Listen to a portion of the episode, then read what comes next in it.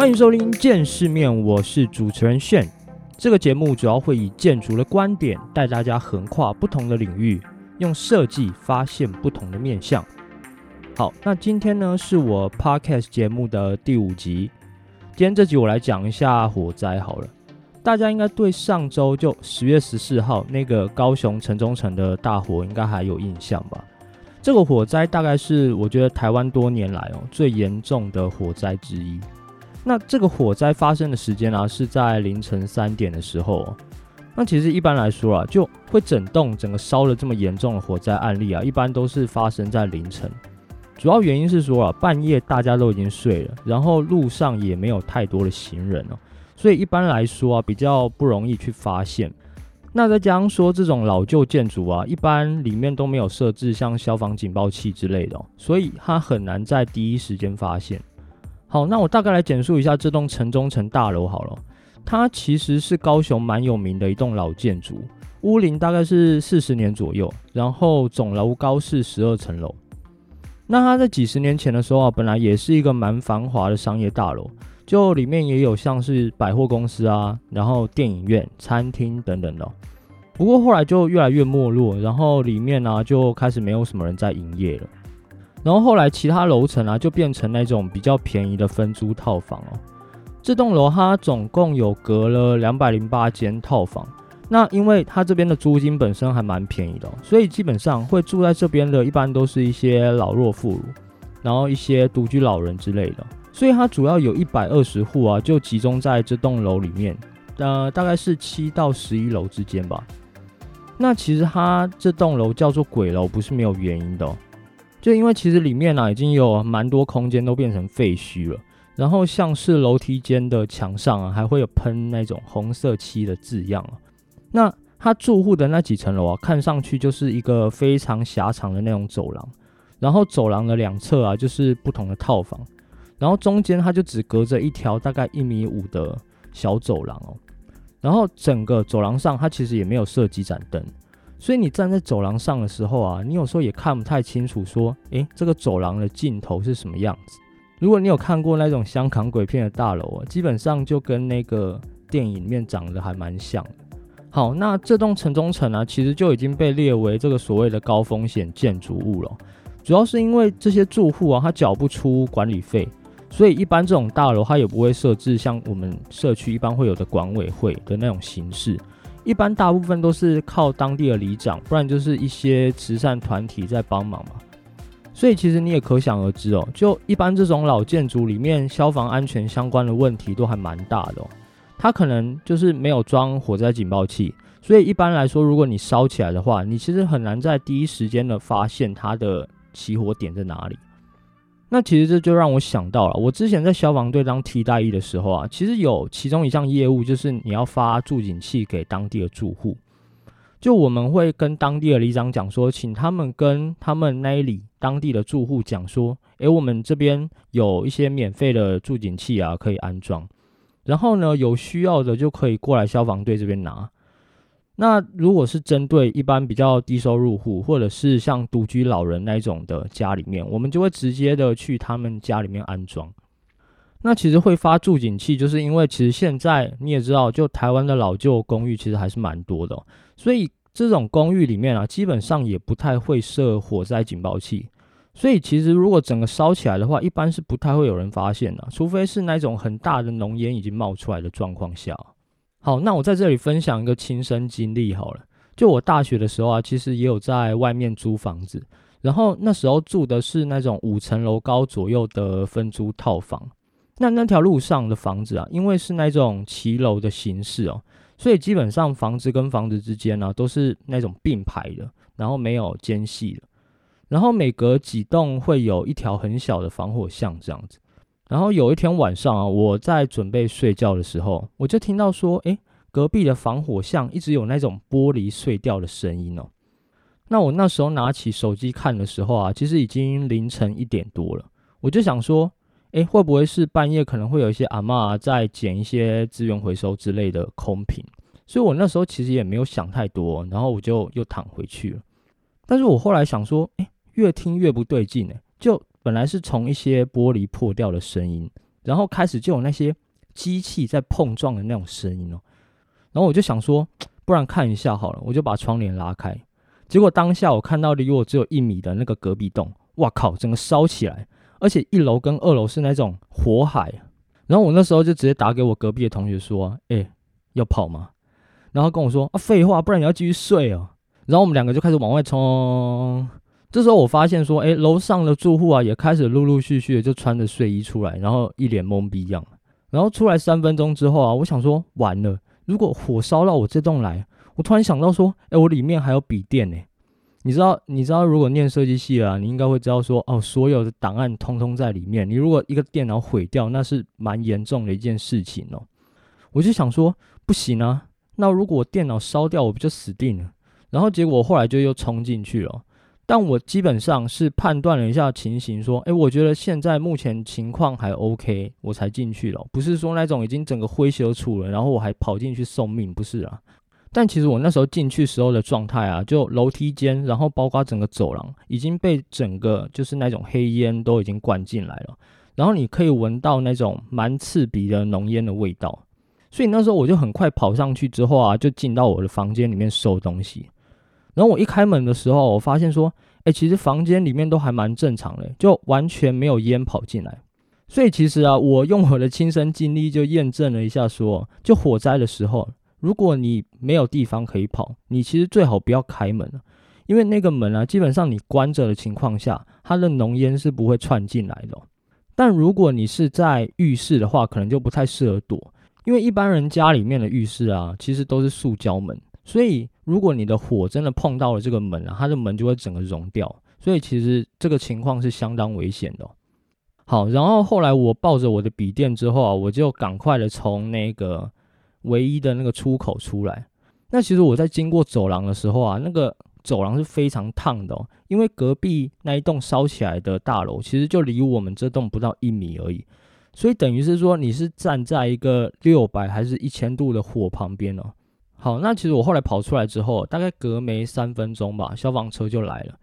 因为基本上我原本住的那个地方啊，它只要一出马路的十字路口，那个消防局就在那边。所以我觉得也算是蛮幸运的吧。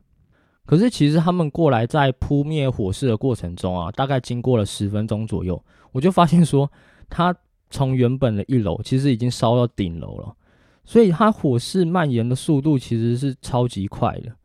它从一开始的起火点啊，到后面的全面燃烧，其实从头到尾都没有警报器的声音哦。然后再加上说，这种低楼层的建筑物啊，其实一般都不会设洒水头。所以其实你很难在一开始起火的时候就先把这个火源给灭掉。好，那其实我经过这件事情之后啊，就后来也搬家了，因为你知道，光是在里面那个烧焦的味道就持续了好几个月哦，然后完全都没有散掉。再加上说，因为它离我很近嘛，所以你每次打开窗户的时候，你都会看到说那栋建筑物里面就是一团全黑的，然后到了晚上的时候就又特别的恐怖。那其实后来也发现说，隔壁的洗衣店啊，其实是有人蓄意纵火，所以说才会导致整栋烧起来。好，所以现在的消防法规啊，其实才会规定说，现在的大楼，就尤其是十一楼以上的家里，都会基本配备有像洒水头。其实原因很简单哦，就是因为云梯车啊，它其实最高它只能上到九楼或者十楼而已。你如果再高的话，它其实就没有办法去救援了。所以十一楼以上啊，它会设置洒水头的用意，就是希望说能在一开始起火的时候就先把它灭掉，不然说你等消防队再上来的时候，时间已经可能太晚了。好，那刚刚说到就是楼高太高不好救援的问题嘛，那我们就来延伸来聊一下，说，诶，那你们会不会好奇摩天大楼它如果火灾的时候怎么办？我说的那种超高层的建筑啊，就比如说像是一零一。或是杜拜的那种哈利法塔，就它总楼高随便就是超过四五百米啊，然后八百米的那一种。那其实如果你遇到这种摩天大楼，基本上云梯车就没有什么太大的作用了。一般都是靠本身在设计的时候，你去根据说，诶，这栋建筑物本身的设计，然后再把整个消防的系统加进去。那具体怎么加哦？我就以一个比较实际的案例跟大家来聊聊好了。你说，其实像哈利法塔这类就是超高的摩天大楼啊，一般在发生火警的时候，想的其实都不会是说，哎，我要怎么在短时间内把所有人都疏散到户外去？因为这种超高层里面呢，一般都会有像成千上万的人在里面工作或者是生活，里面像有酒店啊，然后有办公室，然后有景观台啊，跟餐厅等等的。哦所以其实你想哦，你如果要在短时间内把大家从七十楼或者是一百楼的这种高楼里面紧急疏散到户外的话，其实我觉得相对是有难度的。哦所以一开始在做建筑设计的时候啊，就干脆反其道而行，就是能把人安全的留在建筑物里面越久越好。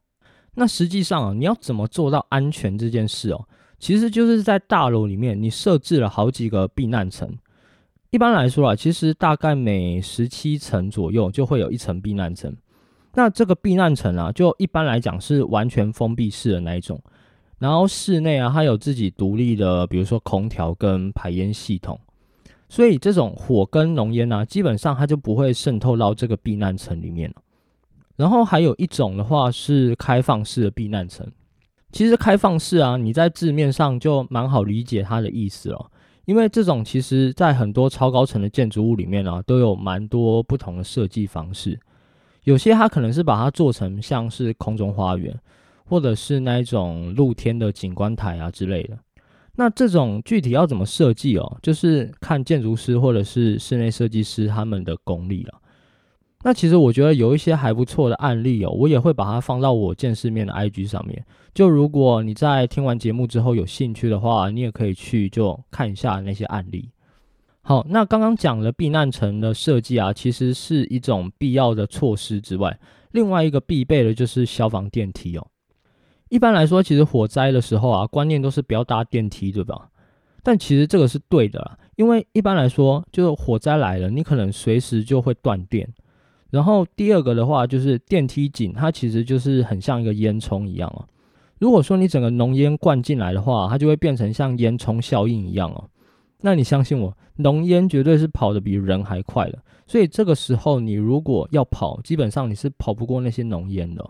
所以说，如果你在这个时候搭电梯的话，你其实就相当于像自杀一样啊。那这个消防电梯啊，它跟一般电梯比较大的区别就是，它是用更厚实的这种混凝土墙去密封的，然后再加上说它是双电源的。所以就是，如果一般来讲，你真的因为火灾而断电的话，你的消防电梯其实还是可以正常运行的。所以一般来说，如果对这种行动比较不方便的人来说啊，就更需要搭这种消防电梯哦，因为他连路都走不了的话，你不可能还叫他走逃生楼梯，对吧？除非你是用背的或是什么人工搬运的方式，不过其实这也相当费力啊。好，那除了本身在建筑设计就需要考虑到的消防问题之外啊，其实本身消防疏散的训练，我觉得也是蛮重要的哦。因为如果你有这些硬体设计好了，但是你没有一些相关的知识的时候啊，其实真的如果火灾来的时候，你可能还是不知道要怎么去应对，就是当下的情况。所以说我那时候在消防队的时候啊，也是有一个业务，就是你需要去监督附近的一些公司。看他平常有没有做好一些，比如说消防编组的训练啊，等等的。就你起码要知道灭火器在哪里吧。然后，如果真的火灾来的时候啊，你要怎么疏散这些客人啊之类的。好，那说到疏散客人啊，我们就来聊一下，说你知道哪个企业在大规模的疏散还有这种交通管制上面做的最好吗？大家可以猜一下，我给大家大概三秒的时间好了，你们可以先按一下暂停键，然后想一下。OK。三二一，好，答案是迪士尼哦。其实有去过迪士尼的人，应该都知道，他每天入园的人数啊，随便动辄就是上万人。然后，如果你遇到放假，还有可能破个三万啊、四万之类的。所以说，如果你有去过迪士尼，然后你还有看完烟火秀待到最后的人啊，你可能会发现说，他九点开始准备闭园，但是你十点的时候，他就会把所有的人都撤光了。所以其实他们每天都在做这种所谓的大规模的疏散跟交通管制的演练哦。那我觉得还蛮有趣的。就网络上其实有蛮多文章是在说，诶，迪士尼啊，它是怎么样把防灾演练做到最好的。所以其实如果你有兴趣的话，你也可以去查一下相关的这种文章啊之类的。OK，那今天的节目就到这里了。呃，现在到 Apple Podcast、Google Podcast、Spotify 跟 YouTube 上面都可以收听到我的节目。那我现在会把每一集的案例照片呢，都放在我见世面的 IG 上面，所以如果有兴趣的话，也欢迎去追踪一下哦。那我的 IG 账号是 Archword Podcast，A R C H W O R L D，然后底线 P O D C A S T。那节目的最后，再一次感谢你们的收听，我们下一集再见喽，拜拜。